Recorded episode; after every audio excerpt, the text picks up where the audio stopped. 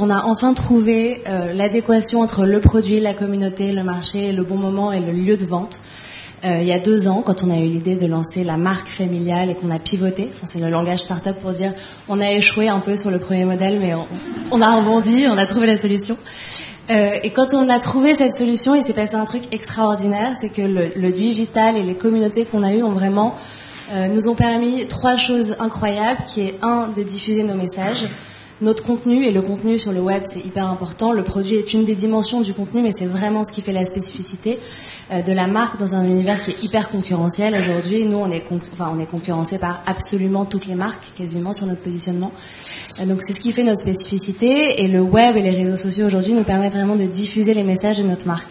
Le deuxième point, c'est que ça nous permet vraiment d'échanger avec nos clients. Et je rejoins l'histoire du data et, des data et de l'analyse c'est qu'aujourd'hui, on est capable de lancer un produit et grâce au taux d'engagement qu'on va avoir sur Facebook, au nombre de likes, au nombre de personnes qui vont voir le produit, on va pouvoir anticiper, faire de la production au cycle court et dire, bon bah voilà, le premier lancement de bijoux, on en a fait 500, euh, le réassort qu'on veut dans 6 semaines, on veut 2500 pièces. Et ça, c'est quelque chose qu'on peut se permettre de faire en autofinancement, sans, en prenant un risque évidemment, parce que ça reste un risque de stock, mais les réseaux sociaux et notre communauté nous donnent une information extraordinaire pour développer notre produit.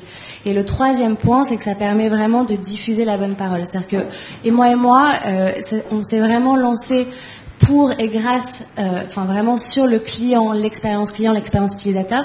C'est grâce, enfin nous on en est convaincus à cet ADN qu'on a eu l'idée vraiment de développer une marque famille. Et je pense qu'on n'aurait jamais eu l'idée from scratch de nulle part de de créer un de, se dire que quelqu'un un jour avait envie d'acheter un sweatshirt maman poule. Enfin, en tout cas, je ne m'étais jamais réveillée en me disant tiens, Eureka, c'est ce produit qu'il faut lancer.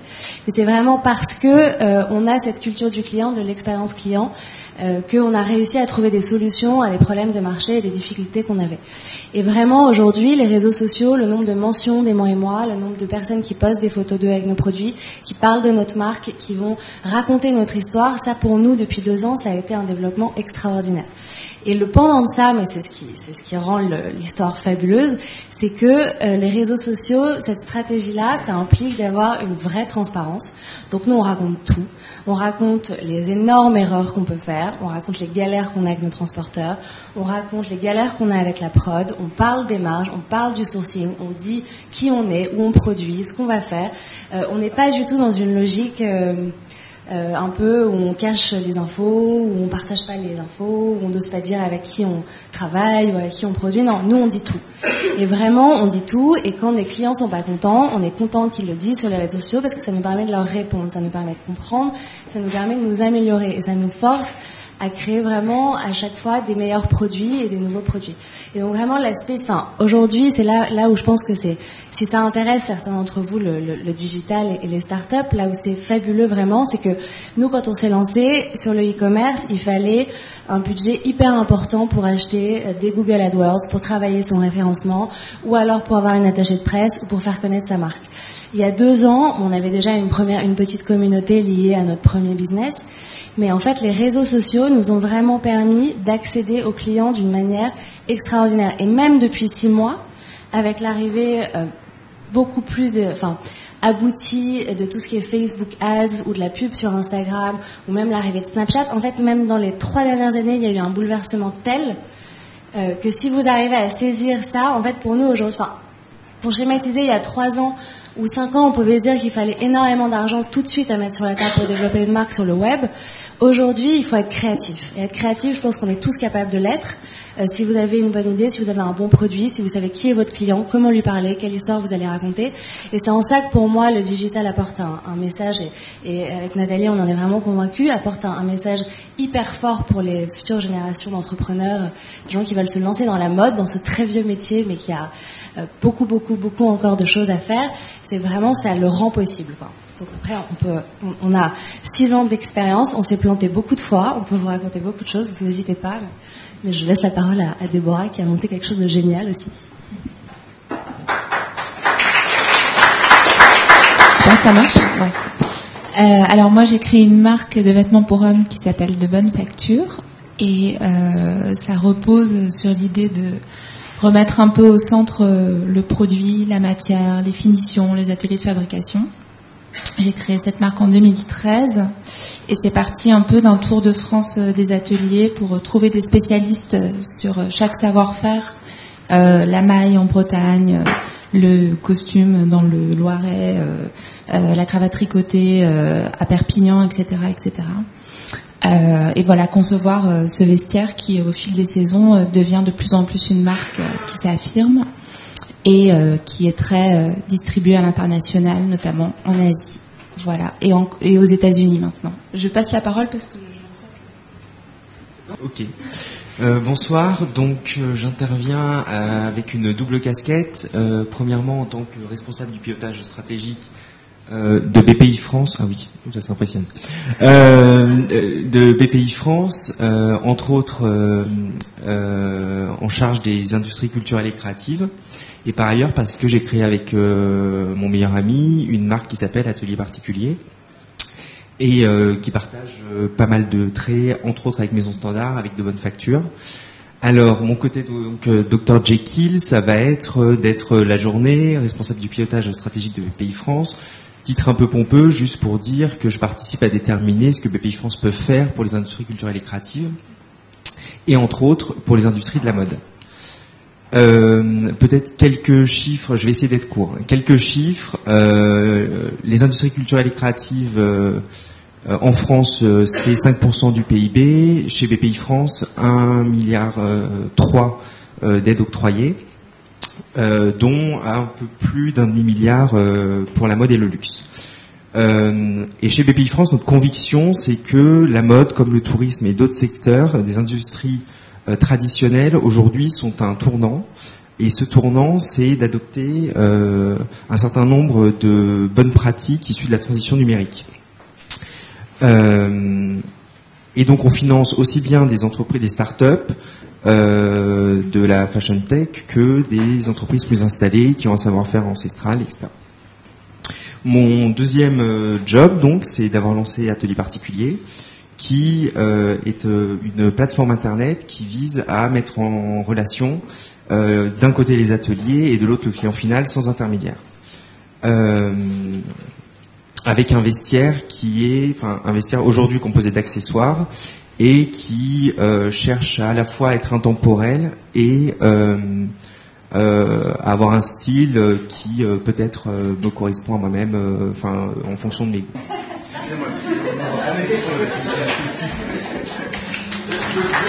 Merci, pardon. En fait, pendant que vous parliez, je, vous, je, je partage avec vous une information, c'est intéressant.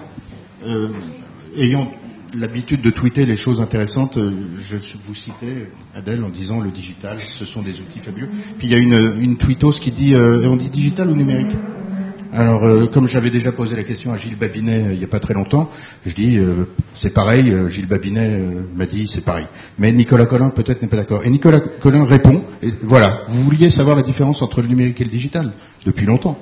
Eh bien, voici la réponse de Nicolas Collin, référence en la matière. Le digital, c'est du mauvais anglais les anglo-saxons disent technology ou software.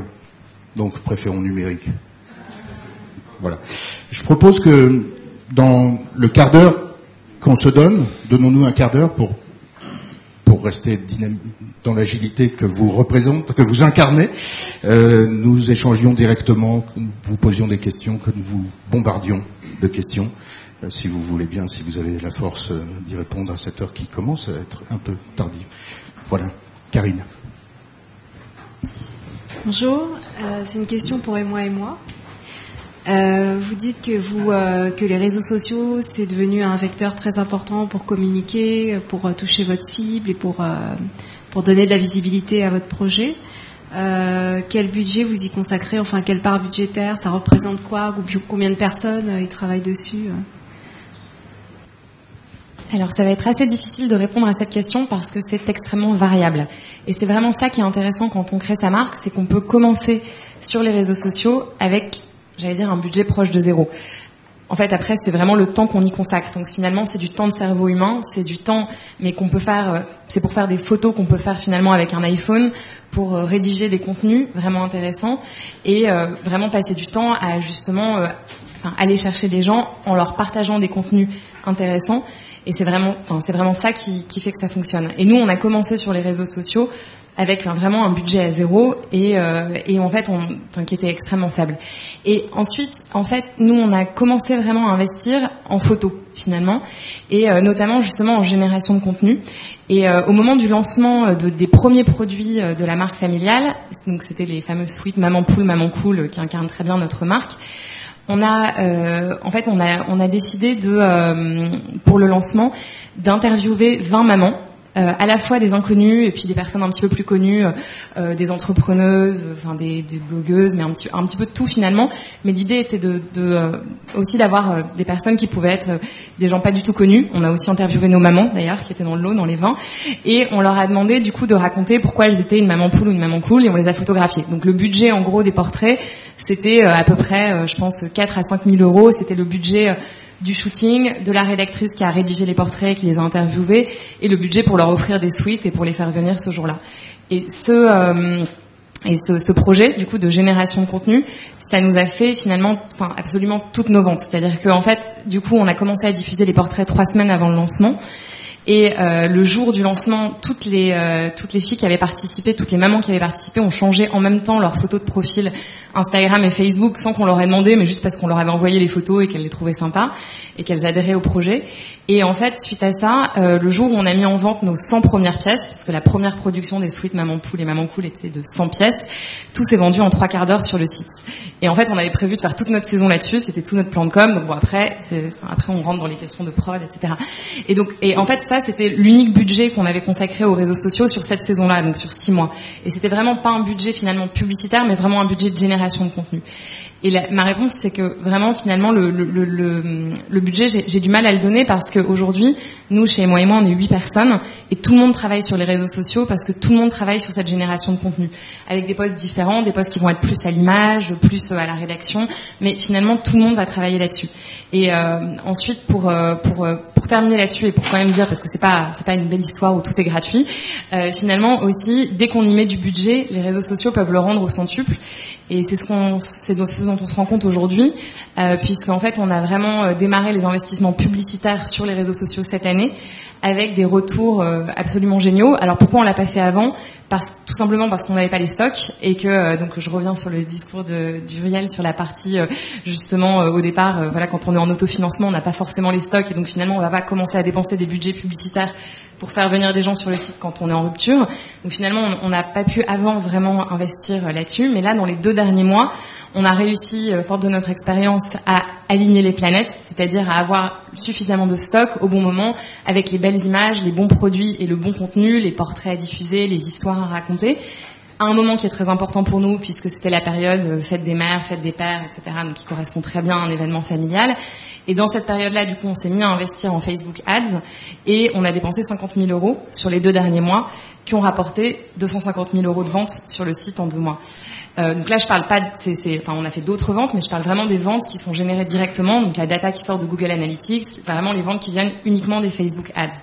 Et donc on se rend compte qu'une fois qu'on maîtrise vraiment bien cet outil, je conseillerais à personne de le faire le premier mois de sa marque quand on n'a pas encore vraiment euh, calé toute la question de, prod, d'image et de contenu, mais une fois qu'on le fait et qu'on le fait sur un contenu qui est abouti, finalement ça a un effet qui est démultiplié à la fois parce que Facebook a des outils de ciblage absolument dingues et qui permet vraiment d'aller chercher les clients qui correspondent à notre cible, et aussi parce que nous, on bénéficie d'une communauté qui nous soutient à 100%. On a une communauté très forte avec des très forts taux d'engagement, donc qui fait à peu près 40 euh, 000 personnes sur Instagram et 40 000 personnes sur Facebook.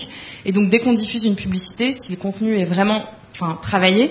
En fait, les gens ne font pas vraiment la différence de est-ce que c'est une publicité ou est-ce que c'est un post classique et vont venir le partager. Et c'est ce qu'on constate sur chacune de nos de nos publications. Finalement, nos publicités qui sont les plus partagées vont être vues par à peu près 150 000 personnes. Et en fait, là-dedans, on va avoir une partie payante qui va être donc targetée par Facebook, mais on va aussi avoir une partie organique très forte de notre communauté et également de, enfin, de notre communauté qui grandit, donc des nouvelles personnes qui participent, qui vont venir partager, commenter et liker, et du coup démultiplier l'effet de ces publicités. Voilà, j'étais un peu longue, je suis désolée. Euh, c'est une question pour Victor. J'aurais aimé savoir comment vous avez initié les hum, partenariats avec les marques, comment vous les avez convaincus de rejoindre votre aventure, sachant que c'est un service euh, très nouveau. Euh, Alors au début, on y allait pour vous donner un peu les secrets, on y allait un peu au bluff, c'est-à-dire qu'on a mis des marques avec qui on travaillait pas. Et on allait au Galerie Lafayette, acheter les vêtements, les livrer, on se faisait rembourser, etc. Ça faut pas le dire, quoi. Donc on a fait ça au tout début, ça nous a permis d'avoir un beau catalogue de marques, faire déjà venir pas mal de, de monde dans l'appli, et dès qu'on, ça, ça nous a servi à vérifier que le modèle plaisait, avant de commencer le long démarchage des marques une par une. Quoi. On a commencé comme ça, évidemment, ça c'est pas tenable euh, dès qu'on commence à avoir un peu de volume. Donc petit à petit, nous on allait voir les marques, on, les marques, on leur disait, bah voilà, on bosse avec un tel, un tel, un tel. Donc est-ce que vous êtes motivé? Bah oui, du coup. donc on en a petit à petit, on a inversé le, ratio des marques non partenaires et partenaires, et maintenant on a que des marques partenaires avec qui on travaille euh, main dans la main. Et le bouton, comment vous l'avez implémenté euh, Enfin, c'est un bouton qui est sur le site de la marque Donc ou le- qui est sur votre. euh, Alors le bouton c'est ouais c'est vraiment notre service en marque blanche, marque grise sur leur site web. Donc ça c'est vraiment une demande sur tous les articles. Sur, en fait, c'est sur le sur les pages produits euh, de votre site euh, internet. Vous avez le petit bouton "Essayez ce produit euh, chez vous ce soir" et vous pouvez le mettre sur tous les produits, et comme de le désactiver sur certains produits. Et là, ça renvoie pas du tout vers l'appli. C'est vous êtes toujours sur votre site, euh, vous choisissez l'heure de livraison, du retour, vous mettez vos coordonnées et tout se fait sur votre site. Et ça, ouais, ça, ça va très très vite parce que euh, donc on l'a lancé il y a quelques semaines. On a déjà équipé une dizaine de marques hein, et là il y a des du coup les gros qui sont aussi intéressés, euh, type IKKS, euh, Melo Yellow, Tara Jarmon. euh, il y a Jérôme Dreyfus qu'on équipe euh, semaine prochaine et euh, et toutes les marques aussi des groupes Vivarté, euh, Uniqlo, etc.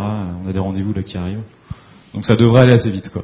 Et donc, Si vous deviez raconter, après je lâche le micro, si vous deviez euh, raconter euh, quel est votre savoir-faire ou quel est euh, vraiment euh, le service de votre entreprise, vous diriez que vous êtes une entreprise de techno justement, une entreprise de... Bah là, on devient une entreprise de logistique en fait, Oui. parce que euh, maintenant on a une armée de livreurs, on a des process euh, hyper rodés sur euh, la récupération des produits, la livraison chez les gens. C'est pas du tout les mêmes livreurs qui vont faire ça. Euh, la flotte, elle augmente de jour en jour. Elle, c'est en fait, ce qui est bien, c'est qu'on on est vraiment dans l'air du temps, dans le sens où Uber, Deliveroo, Easy, ils ont tous démocratisé ce job étudiant d'aller livrer euh, bah, de la bouffe surtout chez les gens. Donc le- l'offre est ici pour le recrutement. Nous, on a juste à les, voilà, bien les habiller, les former sur quoi dire.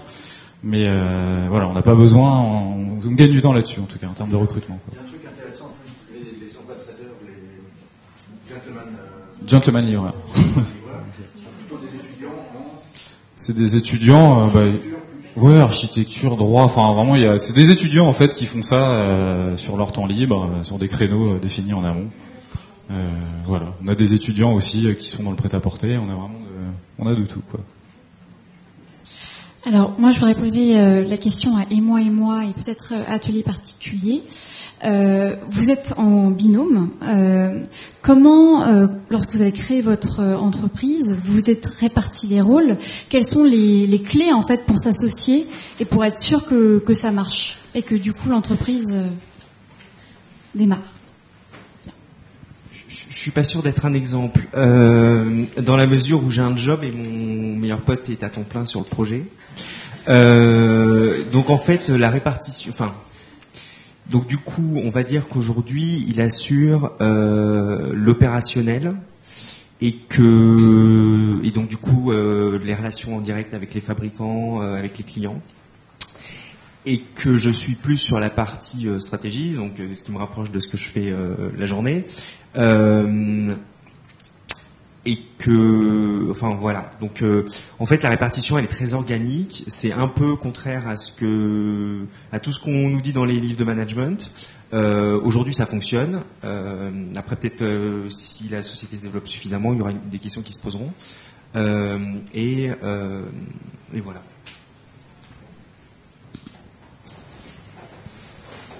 Alors nous, euh, quand on a lancé moi et moi, on savait rien faire du tout. Donc en fait, on sortait de l'école et on avait fait des petits stages, mais c'est vrai qu'on n'avait pas du tout, enfin on avait zéro compétence métier ou très peu d'expérience. Et du coup, forte de notre non-expérience, on s'est dit que euh, c'était important étant donné qu'en plus on avait toutes les deux fait la même école. Alors généralement dans la mode, on a souvent un créa et puis un gestionnaire et puis il y a des binômes un peu évidents qui se qui se lancent. Nous, euh, on avait, enfin, on n'avait jamais travaillé dans la mode, enfin on n'avait jamais, euh, voilà, on n'est pas créa initialement, c'est pas notre formation, Euh, mais on avait tout de suite conscience que par rapport au premier business des mois et moi, il y avait deux, deux, deux pôles qui étaient vraiment clés, donc on s'est construit comme ça. C'était le produit et le client, l'un n'existant pas sans l'autre, en tout cas chez nous dans la distribution déjà à l'époque. Et du coup, vraiment, ça a été une question d'envie, euh, de, de qu'est-ce que tu as envie de faire, qu'est-ce qui te passionne, est-ce que tu as envie d'apprendre un métier, est-ce que tu as envie, moi, moi j'avais fait que des expériences un peu en finance, dans des fonds d'investissement, LBO Venture Capital, donc je rêvais de toucher du produit. Bon, depuis j'en ai bouffé, mais, mais, euh, mais j'étais hyper contente de travailler sur quelque chose de super concret. Euh, Nat avait hyper envie de s'atteler au e-marketing, voilà, la partie compétences métiers, marketing, web, etc. Et du coup, très vite, on s'est réparti les rôles comme ça. Et après, l'idée aussi, c'était, étant donné que nous on s'est lancé, on s'est lancé à 50-50, ce qui est le truc que Enfin, on a fait HEC entrepreneur, donc euh, tous nos profs nous disaient 50-50, euh, mais jamais. Ne faites jamais ça, c'est la pire erreur à faire, euh, c'est une catastrophe. Nous, on a fait le choix de le faire. Voilà, c'est pas by the book, mais ça se passe super bien. On est hyper contente et, et du coup, ça fait vraiment partie de notre équilibre, de l'équilibre de notre binôme. Et encore aujourd'hui, c'est le cas entre le produit et le client. Et surtout, en revanche, ce qui est hyper important, parce qu'il n'y a pas de, enfin, n'y a pas de vraies règles par rapport à l'association, c'est un peu comme le mariage, quoi. Tu, tu, tu, te maries pas pour te marier, enfin c'est vraiment pareil pour l'association. Euh, et la vraie règle, euh, en tout cas qui est hyper importante, c'est d'avoir une vision commune et des valeurs communes. Et ça, c'est quelque chose qu'on partage vraiment depuis le début, depuis le moment où on a pensé la stratégie de notre boîte. Euh, et c'est vraiment l'idée que sur la stratégie, les valeurs, comment est-ce qu'on veut être entrepreneur, comment est-ce qu'on veut manager des gens, comment est-ce qu'on veut parler à nos clients, à nos fournisseurs, à nos partenaires, euh, c'est quelque chose qu'on partage vraiment, mais très fortement. Et après, au niveau opérationnel, euh, chacune a ses pôles et, on gagne du temps comme ça. Et quand il y a des grosses questions ou des grosses prises de tête ou qu'on sait pas, évidemment, on demande à l'autre et on cède, quoi. Mais voilà, l'idée c'est que le temps, le temps, c'est vraiment ce qui manque le plus dans un quotidien d'entrepreneur. Et donc, c'est vraiment d'arriver à se répartir les rôles de façon voilà, le, plus rationnellement possible et le plus efficacement possible. Merci. J'avais juste une autre question pour Igloo. Euh, mais le business model, si je comprends bien, parce que ça coûte 1 euro au client, il le paye au prix, euh, enfin ça coûte 75 euros, il l'achète à 75 euros. C'est quoi en fait votre business model? Vous faites payer les marques? C'est très simple, ouais. On est apporteur d'affaires du coup pour les marques. Il y a deux business models différents pour l'appli et pour le pour le widget qu'on met sur des sites internet. Euh, dans l'application, c'est une commission sur la vente, tout simple. Sur le widget, c'est une commission sur la vente qui est plus faible avec un petit frais fixe. Et donc pour le coup, sur le widget, euh, l'internaute va payer le service euh, autour de 5 euros. Pour pas faire trop concurrence avec les autres offres qu'ils vont avoir sur le site de livraison avec la poste, etc. Bonsoir, j'ai une question pour Déborah Neuberg. J'aimerais savoir comment se passe le sourcing et les relations avec euh, les artisans auxquels euh, tu fais appel. Euh, je sais qu'il y a la Maison Bonnet, entre autres, ou du moins qui, qui est apparue sur ton journal au début de, de tes pérégrinations. Et la deuxième question, c'est cette démarche donc de bonne facture correspond à un vestiaire masculin. Et on sait que les, enfin on sait, les hommes ont tendance à, à investir davantage peut-être dans des pièces plus travaillées qui durent euh, plus longtemps, tandis que les femmes, euh, pour la plupart, seraient plus volatiles. Euh, et en même temps, j'ai l'impression qu'il y a une vraie demande euh, de la part d'une catégorie de, consommatrices, euh, amatrices de mode ou, euh, ou de femmes qui aiment juste le, beau vêtement, qui sont en recherche de qualité et euh, d'un rapport pris aussi qui soit qui soit juste sans, sans surfer sur cette vague de, de traçabilité à, à, tout prix, mais mais qui leur permettent véritablement de savoir qu'elles vont investir dans des pièces qui vont durer, euh, qui, qui, auront une histoire aussi, puisque c'est ça qui, qui, importe dans cette relation avec les artisans. Et euh, j'aimerais connaître ton point de vue là-dessus, si euh, cette démarche-là pourrait se transposer euh, peut-être de façon aussi organique euh, que pour le vestiaire masculin, pour le vestiaire féminin. D'accord. Alors, euh, la première question donc sur les relations avec les artisans. Donc, ce qui t'intéresse, c'est de savoir comment j'ai comment j'ai fait, c'est ça? Enfin, Comment ça s'est passé? Dans les relations euh, bah, En fait, tout simplement, j'ai pris mon, mon, téléphone, je les ai appelés, je les ai cherchés, je les ai appelés, et en fait, euh, ma manière de faire, c'était de dire, euh, je prends un train, je viens vous voir demain. déjà, parce que je savais qu'ils allaient me filtrer. Donc, euh, du coup, ils étaient là, d'accord. Donc, je me, je me ramenais dans leur euh, dans leur patelin. Euh, et, euh, et j'allais directement à l'usine et je demandais à la visiter. Je, m'intéressais énormément à ce qu'ils faisaient et, euh, et en fait j'ai commencé par leur demander euh, de me présenter euh, s'ils avaient un produit, euh, une pièce qui se faisait depuis plusieurs générations. Enfin, chez Phyllis d'Arvor où je fais la maille, ils avaient une marinière de la marine nationale qu'ils avaient rééditée. Donc je leur ai dit bah ça ça m'intéresse, j'aimerais peut-être la distribuer. Puis ça a commencé comme ça peu à peu. Et euh, donc il y en avait certains qui étaient, euh, qui avaient donc des pièces qui créaient euh, à côté de leur activité de façonnier, et d'autres qui étaient tout simplement façonniers. Et donc en fait, au fur et à mesure, ceux dont j'avais commencé à distribuer les pièces, je leur ai demandé de commencer à faire des premiers développements, et les façonniers, j'ai travaillé directement avec eux en développement. Mais ça, il y avait énormément de relations humaines dans le, dans, enfin voilà, c'était vraiment des rencontres et ils filtrent énormément de, jeunes créateurs. Donc il faut vraiment euh, être bien accroché pour, euh, pour travailler avec eux et montrer qu'on a un peu la tête sur les épaules parce qu'ils ont aussi été énormément déçus par euh, des créateurs qui arrivent avec plein de rêves et qui ensuite tiennent pas du tout la route, qui les payent pas ou ils passent énormément de temps sur des collections et il n'y a pas de vrai projet derrière. Donc, donc voilà, je sais pas si ça répond à ta question. Donc ça c'est la première question. Et deuxième question sur la femme, c'est un de mes grands un de mes grands sujets, parce que justement cette femme euh, volatile, ou même quand Jean-Jacques Picard parlait de la femme, des robes, de voilà, de tout ce, cet univers-là de la mode, je pense qu'il peut y avoir une autre, une autre manière d'habiller la femme, et que dans le vestiaire masculin, euh, enfin le vestiaire que je que je fais s'adresse pas uniquement aux hommes.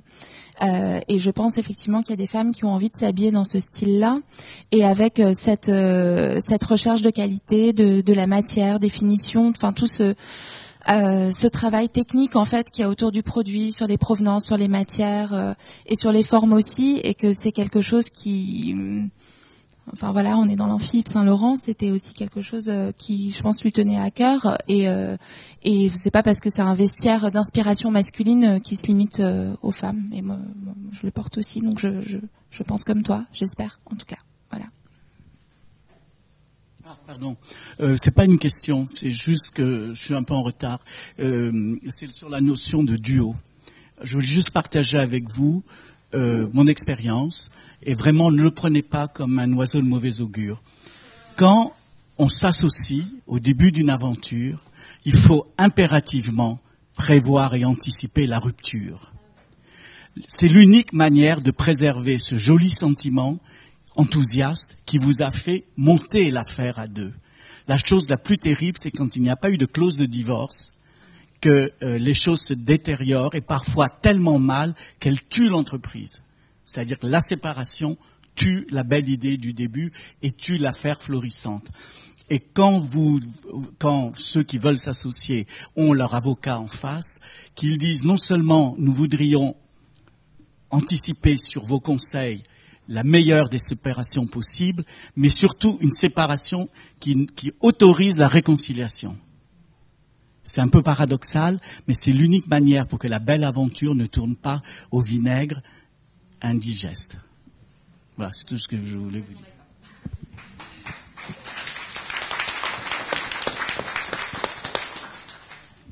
Merci. Est-ce qu'on peut conclure euh, C'est trop bref, mais tout, ce qu'on entend aujourd'hui nous donne envie de continuer à parler avec vous, donc euh, ça va, ça va se faire manière, d'une manière ou d'une autre.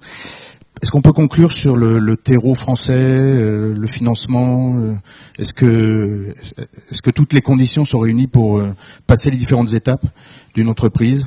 Alors, question à Benjamin qui peut-être et, peut-être Delphine, si, si tu veux bien nous dire un mot là-dessus sur le, les atouts de, de, la place parisienne pour des jeunes entrepreneurs de mode ou de luxe. Pour conclure là-dessus, quoi. Si on pouvait faire ça, ça serait super. Euh, alors comme je, le disais dans mon propos, dans mon propos introductif, euh, entre autres BPI France se mobilise fortement euh, sur euh, que ce soit les startups de la fashion tech ou des entreprises plus matures. Si on le fait, c'est qu'aussi on souhaite entraîner les financeurs privés de manière très forte. Donc, pour prendre un exemple, quand Delphine investit dans une entreprise, ou du moins les, fonds pour, lesquels elle investit, assez souvent, il y a des investisseurs privés à ses côtés. Euh, Aujourd'hui, BPI France a lancé une initiative, enfin ou des initiatives pour les industries culturelles et créatives euh, beaucoup plus fortes. Elle, les met en avant. D'ailleurs, j'ai apporté euh, un bâtonnier qu'on avait euh, édité pour, euh, enfin donc un dépliant, pardon, qu'on avait édité pour un événement précédent. et on cherche vraiment à promouvoir à la fois nos offres de financement et à la fois le fait que quand on est une entreprise des industries culturelles et créatives, qu'elle soit tech ou beaucoup plus traditionnel, euh, on peut trouver des financements, vous pouvez venir frapper aux portes. Euh, BPI France n'est pas que parisien, etc., etc. Voilà.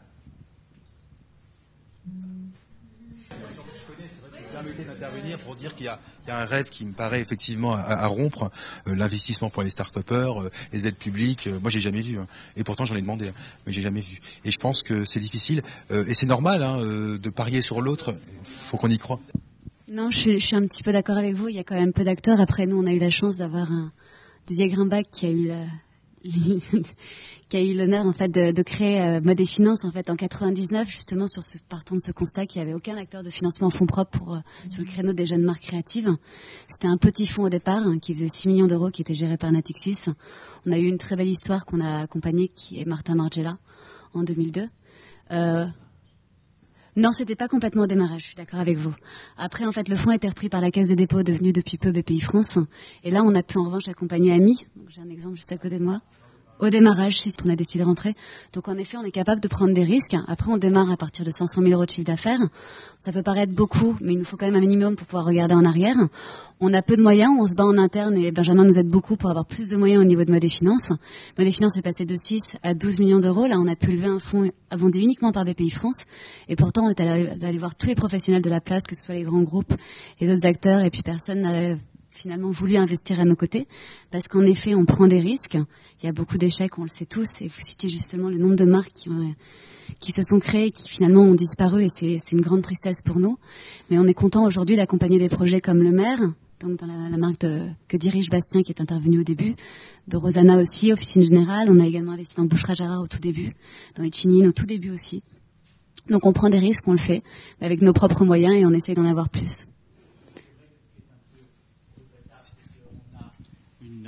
On a en France un, comment on dit ça, une effervescence d'idées vraiment bien, et que d'autres pays, euh, comme le Japon par exemple, ou comme les États-Unis, ce sont les industriels qui soutiennent les jeunes aventures. Ce ne sont pas les structures officielles, ce sont les industriels, ou même en Italie, par exemple, euh, comment il s'appelle, euh, Cédric Charlier est soutenu par ce, ce l'AFE, mais en France, les industriels ne soutiennent pas les jeunes aventures.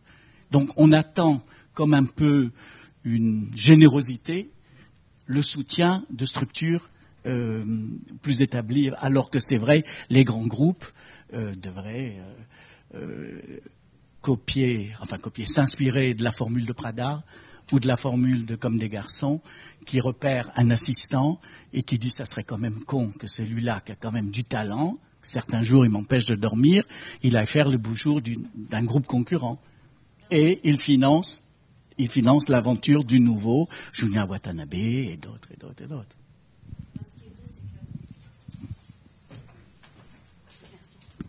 Non, ce qui est vrai, c'est que dans l'histoire du fonds 1, donc créé par Didier, on avait à nos côtés, on avait LV Capital qui était le premier fonds d'investissement d'LVMH. On avait également Lucien Deveau, un industriel français qui nous a accompagnés. Titre privé également dans cette histoire. On avait le défi, on avait RCS Media Group qui était anciennement Valentino Fashion Group, donc on avait des acteurs un petit peu privés qui ont voulu soutenir l'initiative. Avec le Fonds 2, ça a été plus compliqué de renouveler l'expérience. Après, euh, on se dit que peut-être un jour ils décideront de faire le choix de nous accompagner. On le souhaite fortement et c'est la raison pour laquelle on essaye de nouer le maximum de partenariats avec ces différents acteurs. Euh, Lucas, moi je vais peut-être me permettre de modifier un peu mon, mon intervention. Vu qu'elle est décalée, autant la décaler complètement moi, ça me dérange pas de rester ici pour que ce soit un peu plus interactif, si, si ça vous dérange pas non plus. Euh...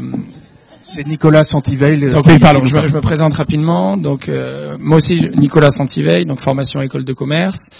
Euh, j'ai eu, j'ai commencé mon, expérience professionnelle en allant développer aux États-Unis une maison française, une toute petite maison, mais qui faisait des chemises sur mesure en France, faites en Normandie. Ça a été assez compliqué parce qu'en fait, j'y suis allé sans moyens.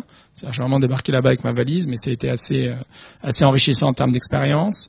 Je suis rentré en France au bout de quatre ans pour faire un nouveau projet de chemise sur mesure, mais en ligne, donc en essayant d'utiliser le digital pour rendre une petite maison plus visible à l'international, et ça s'est mieux passé. Suite à ça, j'ai eu la chance de rencontrer la famille, euh, la famille Elisha, qui avait fait une très belle, une très belle histoire en créant un comptoir des cotonniers et en les revendant à, à Fast Retailing, donc là, les Japonais à qui appartiennent Uniqlo. Et euh, ils m'ont contacté pour participer au lancement d'une nouvelle marque, sans me dire quelle serait la marque, euh, sans me dire qu'on ferait de l'homme. Mais j'ai rencontré des gens brillants, des gens culottés, qui avaient gagné beaucoup d'argent et qui, euh, au lieu de partir euh, tranquillement au soleil, ont décidé tout remettre sur la table en période de crise, puisqu'on se situait en, en fin 2007, début 2008, donc ce Prime, les Mad Brothers, etc. Je vous, je vous épargne les détails. Et donc ce projet, c'était la, la marque The Couples. Euh, et ils m'ont recruté avec une ambition assez, assez dingue, quoi, quelque chose qui m'a assez surpris quand je les ai rencontrés. Ils m'ont dit voilà, on va créer une marque et on va ouvrir 150 boutiques en 5 ans. Je me suis dit bon, ils sont perchés, ils sont, ils sont, ils sont dans une autre galaxie, mais ça, ça me parle. Donc j'ai, on était euh, cachés euh, à Bruxelles en mode sous-marin. On a fondé ça à 6-8 personnes, avec un culot sur le retail et euh, une envie de profiter aussi du, contexte de crise, qui a, et c'est un peu le cas encore aujourd'hui, mais je, j'ai l'air un peu, un peu débile quand je dis ça, mais je pense qu'un contexte de crise est vraiment un contexte propice pour se lancer, pour créer, pour se battre. Et là, je suis complètement Nathalie Adèle. On, quand on se lance, on sait qu'il y a l'échec en ligne de mire, mais l'échec, si on n'a pas un rapport maladif à l'échec, ça peut être quelque chose de très enrichissant. Moi, personnellement, ma, pardon, je tourne le dos. Ma première expérience à New York, je la considère comme un échec, mais comme un échec qui m'a appris à vivre l'échec et à le raconter. Et avant, j'avais fait des stages chez LVMH ou autres quand la suite j'ai passé mes entretiens, où la famille Lisha, ils m'ont pas recruté pour mon stage chez Arthur Andersen ou chez LVMH. Ils m'ont recruté parce que je suis allé avec mes petites valises à New York et que je suis allé un peu droit dans le mur, mais que j'ai appris énormément, que j'ai passé des partenariats et, que je me suis retrouvé finalement à faire un gros deal avec Condé Nast alors que j'avais pas de moyens. Donc c'était des trucs rigolos et c'était surtout, je pense, un, une vraie problématique en France, c'est de se dire comment euh, bouger un peu le, comment dire, ce rapport maladif à l'échec un autre problème qu'on rencontre au quotidien, c'est un rapport maladif à la réussite. Dès que quelqu'un réussit, c'est un salaud de patron, on lui jette des pierres, il a une trop belle voiture, ou il se la raconte, ou... et au lieu d'écouter et de comprendre pourquoi il a réussi, quelles sont les, les, recettes de son succès. Donc, un problème par rapport à l'échec, une peur de l'échec. Si jamais on rate, ben on va ouvrir un gîte dans le Gers. Alors qu'à New York ou à San Francisco ou à Londres, si vous ratez, ben, on, vous pose 15 questions pour comprendre pourquoi vous avez raté et avec qui vous avez raté et pourquoi demain vous raterez pas.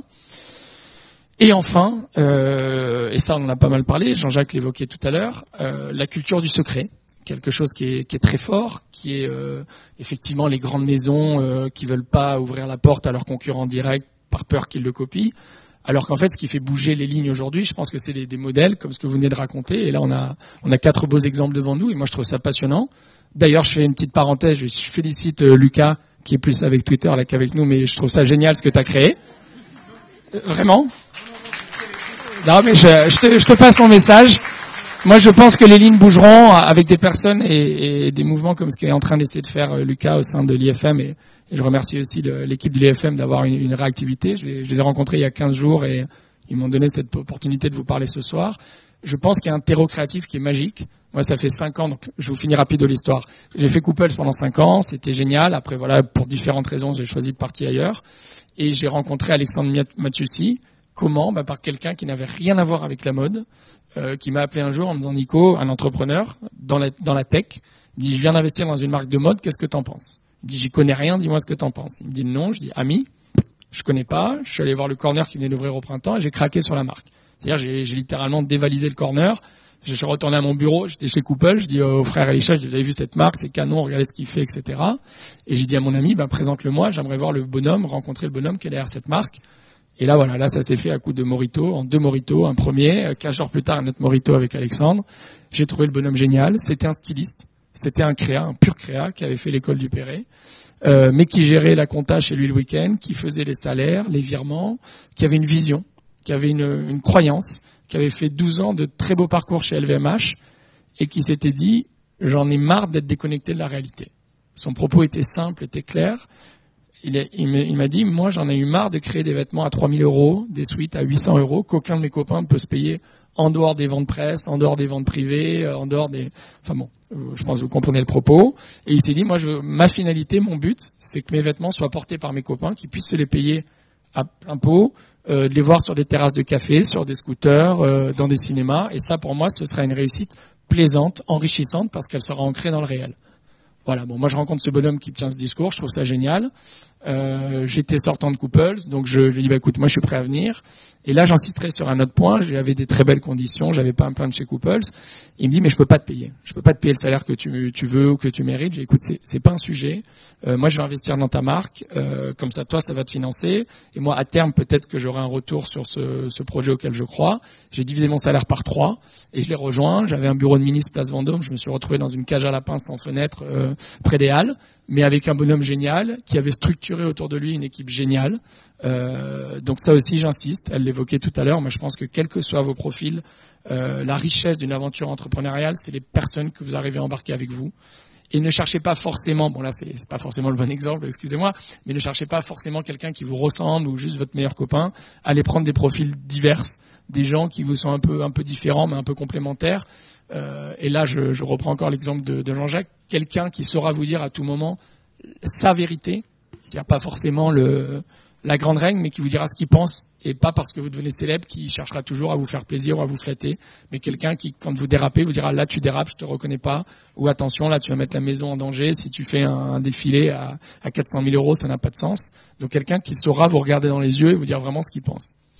Donc où je veux en venir avec tout ça, c'est que je pense qu'aujourd'hui en France, on a un vrai terreau créatif, on a les éléments que je vous ai évoqués, un souci maladif du financement et de la prise de risque. J'ai vécu quatre ans à New York. La première chose, je vous l'ai dit que je retiens, c'est n'ayez pas peur de l'échec. Lancez-vous, régalez-vous. Au moins, vous savez pourquoi vous vous levez le matin. Si ça marche, tant mieux, vous avez l'argent. Si ça marche pas, ben, vous avez le, le- le challenge d'avoir tenté, d'avoir accompli quelque chose.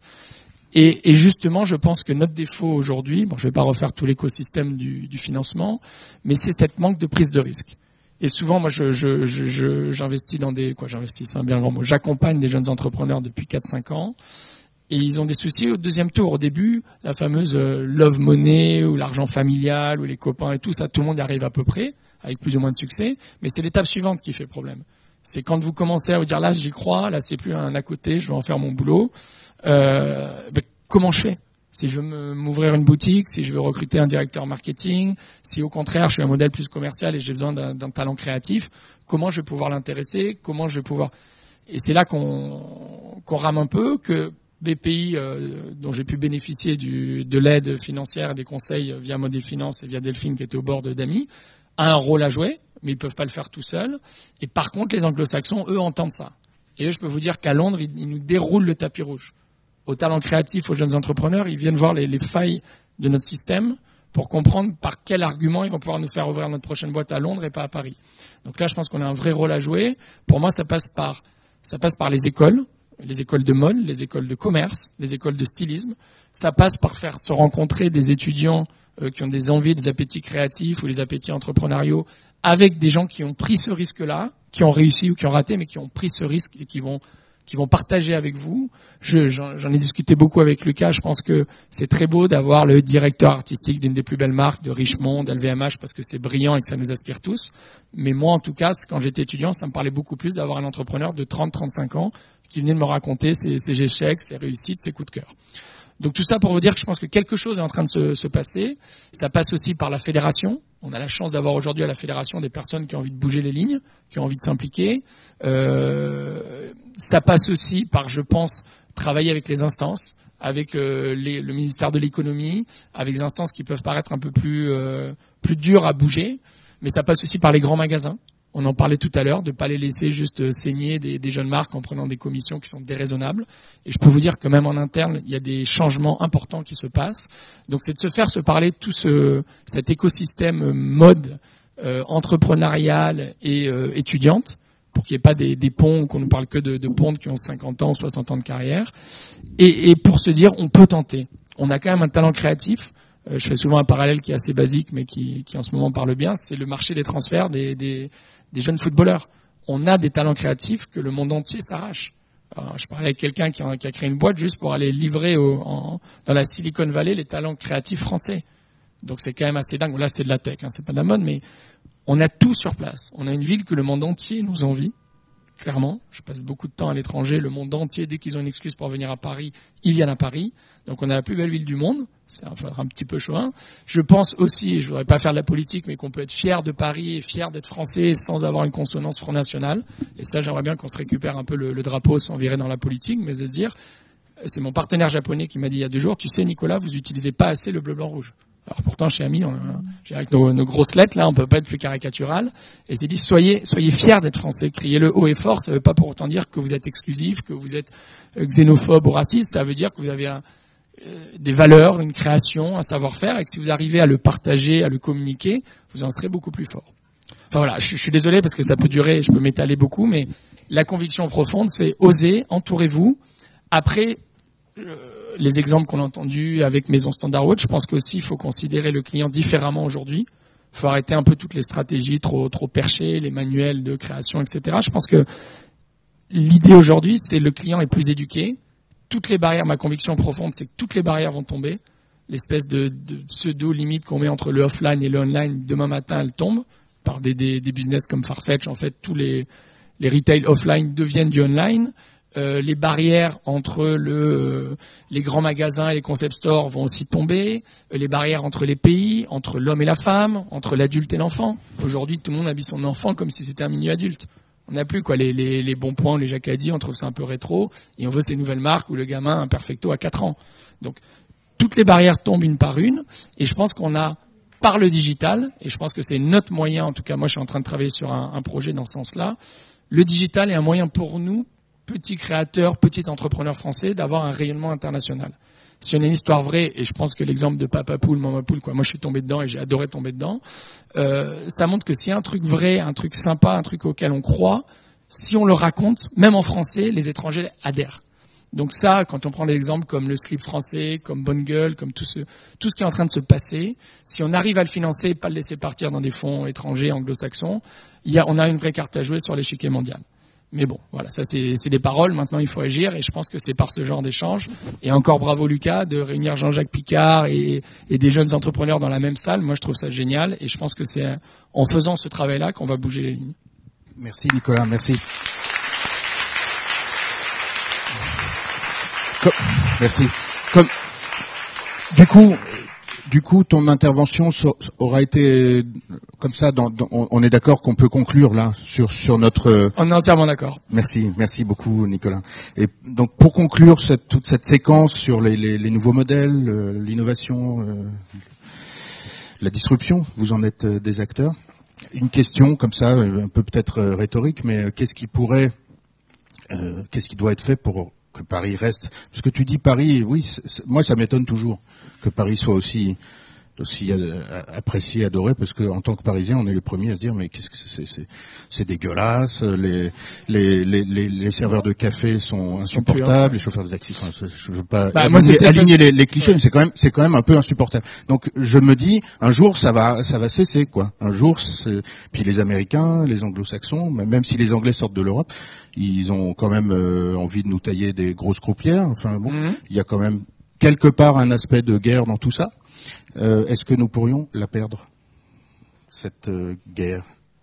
Ah, Alors, moi, je me permets de, de, te répondre. Ça dépend complètement de nous.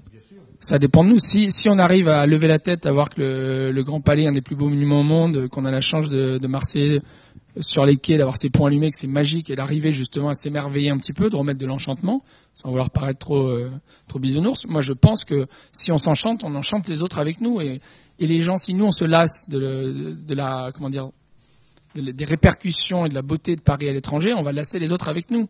Parce qu'on va être négatif on va parler que des, des grèves de taxi, euh, des grèves des bois. Je te donne un exemple tout bête, ce qui se passe en ce moment, moi ça me révolte. À la limite que les gens manifestent, etc. Bien sûr, c'est un droit, la liberté, je suis pour.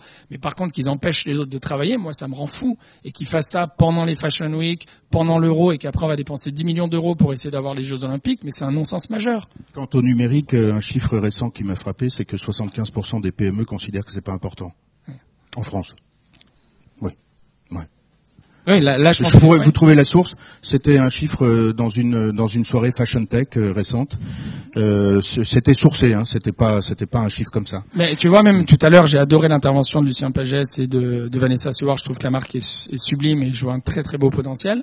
Mais la réponse qu'il a fait sur le digital, ou pardon sur le numérique, m'a un petit peu euh, comment dire, je vais pas dire déçu, mais quand il dit oui, on a mis deux stagiaires dessus, ben non, le, le le digital, c'est pas juste un e-commerce, c'est pas juste un stagiaire en plus. C'est une façon de, de, de, revoir, de repenser le business. Et c'est là que je pense que les acteurs qui ne comprennent plus ou qui sont je veux dire, nous, on est une génération, en tout cas, je parle pour moi, j'ai 38 ans, j'avais pas d'email et pas de téléphone il y, a, il y a 10 ans ou il y a 15 ans, j'ai envoyé mes premiers CV par courrier, voire par fax, et déjà le fax était exceptionnel.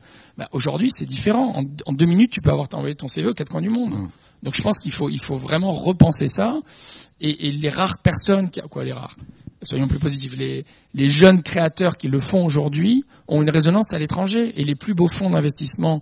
Et pour, je, travaille pas mal avec des fonds d'investissement qui me posent beaucoup de questions et qui regardent la mode comme vraiment un chat au bord de l'eau. Ils, sont intéressés mais ils en ont peur. Et puis qui me dit que ce directeur artistique qui est la, star de cette saison va pas être le, le, décrié, pour ne citer personne, de la saison prochaine parce qu'il aura eu des propos déplacés à une terrasse de café. Et quand tout à coup tu mets un petit peu de digital là-dessus, tu rends, alors encore un vilain mot américain, le modèle scalable, et là, les fonds sautent dessus. Sauf que les fonds français, ils se posent, ils font quatre réunions de trop. Donc, ils laissent passer le dossier et ça cartonne avec des fonds anglo-saxons, avec des fonds maintenant asiatiques, et qui, en plus, la cerise sur le gâteau, sont souvent dirigés par des Français. Oui, c'est super intéressant. Ça, ça, ça, mériterait un petit développement sur les, les Français. Oui, oui, Jean-Jacques, bien sûr, bien, bien sûr. Paris, capitale de la mode, ville des Lumières, je veux bien. Sauf qu'il n'y a plus de lumière, il n'y a presque plus rien d'éclairé correctement. L'herbe, sous prétexte d'écologie, la mauvaise herbe, pousse autour des arbres. Quand vous arrivez à Roissy, il vous faut une heure et demie de taxi pour arriver sur Paris, il n'y a rien de fait. Les deux chambres syndicales qui gèrent la profession sont infoutues d'aller convaincre Anne Hidalgo et les prédécesseurs et les suivants, j'imagine malheureusement, de soutenir la semaine de la Fashion Week des acheteurs, et nous sommes en date les derniers sur le calendrier. C'est-à-dire que quand les acheteurs arrivent à Paris, ils ont déjà dépensé leur argent ailleurs. Donc il y a aussi tout ce principe qu'il faut, qu'il faut un peu changer. Il y a déjà dix ans, j'arrive à New York, Fashion Week, le type dit euh, Vous êtes la pourquoi Business. Quel genre de business? Je dis fashion. Il a dit Ah, dites bonjour à Anna Wintour pour moi. Il y a dix ans. Hein. Vous arrivez ici, vous êtes un acheteur japonais, chinois, ce que vous voulez. Vous arrivez à Paris, impossible. Je ne parle pas de la queue parce qu'à New York on attend aussi très longtemps. Et vous arrivez, vous trouvez pas, vous ne trouvez pas. Maintenant on trouve des taxis parce qu'il y a, il y a la crise, donc il y a des taxis à Roissy. Et il y a tous ces, tous ces handicaps techniques qui empêchent de faire de Paris la grande ville moderne. Nous sommes en train de devenir Rome et Vienne. Alors, ça, c'est grave. Je me permets juste de te répondre parce que le constat, je suis complètement d'accord avec toi. Et j'ai tendance à croire que la réponse peut venir de, de ce genre de personnes. C'est ce que si, j'arrête pas de si dire. des jeunes entrepreneurs font le lead et commencent à se mêler des ce que j'arrête instances, pas de dire. C'est ça pour peut ça. bouger. C'est pour ça que je, c'est pour ça que je me retire de la profession pour laisser la place à cette génération. Et c'est pour ça que j'applaudis à la nomination de Pierre-François Lelouette à la, à la Fédération du prêt-à-porter parce qu'il connaît le schmattès. Il connaît le travail, il travaille, il, il a travaillé avec les entreprises. Donc peut-être que pour une fois, au moins à cette chambre, à cette fédération professionnelle, on va tenir un langage concret de quelqu'un qui a du métier, pas de quelqu'un qui s'est baratiné et qui passe plus de temps dans les ministères pour essayer d'avoir, euh, je ne sais pas quoi, un festival de la mode française à Trieste. C'est ça que je veux dire. Mais ça, c'est votre challenge de vous, de votre génération. Nous, ma génération, on l'a perdu. Celle-là. On a commencé par vendre nos archives aux Italiens. On a vendu nos créateurs aux Italiens. qui sont devenus des concurrents, rebelote avec les Américains. Donc, c'est un challenge à pas perdre. Aujourd'hui, euh, Alexander n'est plus là. John commence à être un vieux monsieur. Euh, ouais, ça c'est quand même un peu fini. Hein. Chez Balmain, il y a Roustin. Euh, il faudrait, se concentrer pour trouver. Ça, je trouve que c'est un, peu, un peu démodé ce, ce circuit-là. Il y a probablement un problème de formation. Donc, tout, j'applaudis à cette intention. J'espère que c'est pas simplement une déclaration d'information que peut-être il va y avoir un rapprochement pour une mmh. unique école de mode. Donc tout ça, c'est des bonnes nouvelles, mais c'est surtout des choses qu'on attendait depuis longtemps. Donc il ne faudrait pas que ça reste dans les espoirs, mais que ça se concrétise, quoi. Je... Ouais, c'est annoncé. Comment? C'est vrai que ça faisait longtemps que c'était dans les cartons, que là il y a eu une conjonction de choses et de gens qui ont fait que ça a été décidé et par la couture et par l'IFM. Donc c'est décidé.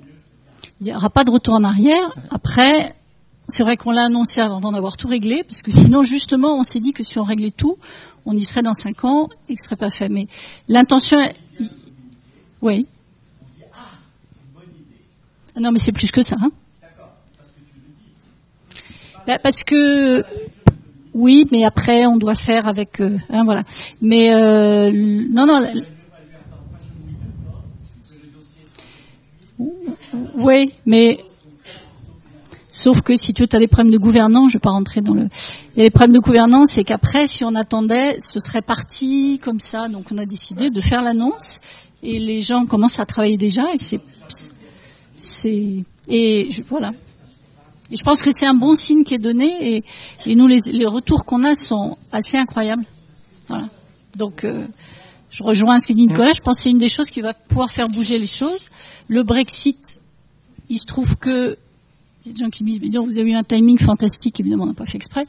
Mais il y a un côté un peu, tiens, bah, pendant que l'on est rentré un peu de, bon, ils sont très forts, hein, on n'est pas, mais euh, il y a la France qui, qui relève la tête. Donc je pense qu'avec Nicolas aussi, que qu'il y a plein de choses qui vont se passer. Pierre-François, c'est une très bonne nouvelle.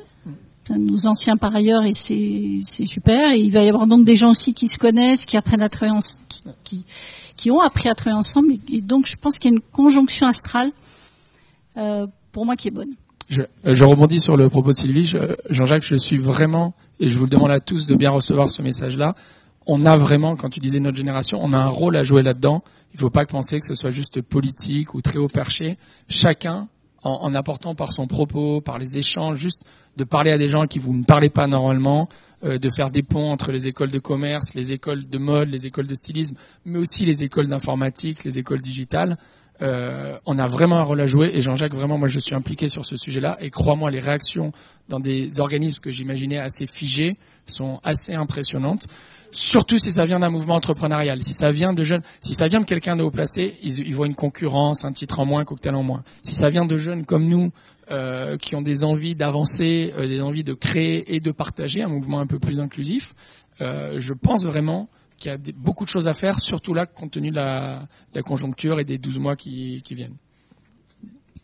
Euh, c'était juste pour compléter dans l'instant chauvin. Euh, moi, je suis pas, enfin, je suis d'accord d'un côté, euh, on la, Paris, on n'est pas là, etc. Mais moi, je trouve qu'actuellement, pour, nuancer un peu le propos de, Lucas et de Monsieur, que en ce moment, on a une forte il y a un bouillonnement parisien en fait qui se crée, mais c'est sous-jacent. Ça veut dire que ça se voit pas vraiment. C'est-à-dire qu'il y a plein de créateurs qui sont en train de monter actuellement, et euh, ça a été instigé d'ailleurs par même des par amis et maintenant par vêtements et voilà etc. qui sont en train de monter, et qui sont en train un peu, selon moi, de bouleverser un petit peu le Paris, l'ancien Paris et c'est ce qui va peut-être, je sais pas à quel point ça va bouleverser, mais j'espère que ça va bouleverser même au niveau des institutions, c'est-à-dire qu'ils vont plus investir pour les sur les jeunes, etc. Parce qu'en ce moment, c'est vraiment, c'est comme euh, Jean-Jacques Picard, pardon, je suis un peu stressé, excusez-moi. Euh, Jean-Jacques Picard, disait que en gros, euh, il y a un renouveau, et moi je trouve que c'est vrai parce que c'est c'est maintenant que tous les jeunes créateurs, en fait, ils vont prendre une, une certaine relève, en fait pour moi, c'est on vit un, moment dans, l'histoire de la mode qui est euh, c'est c'est euh, c'est historique pour moi. C'est-à-dire que maintenant, il va y avoir toutes les nouvelles générations qui vont arriver, et qui vont créer de nouvelles choses. Et Ouais, mais je je, je, je, je veux pas profiter de ça pour pour euh, pour pour faire du placement produit ou c'est pas trop mon style, mais bon, voilà. Euh, donc voilà, mais euh, c'était plus dans, c'était pas pour ma marque que je disais ça, c'était vraiment dans l'élan parisien. Merci, c'est gentil, Apple Core. Mais j'insiste pour dire que c'était vraiment pas ça le but de mon propos là.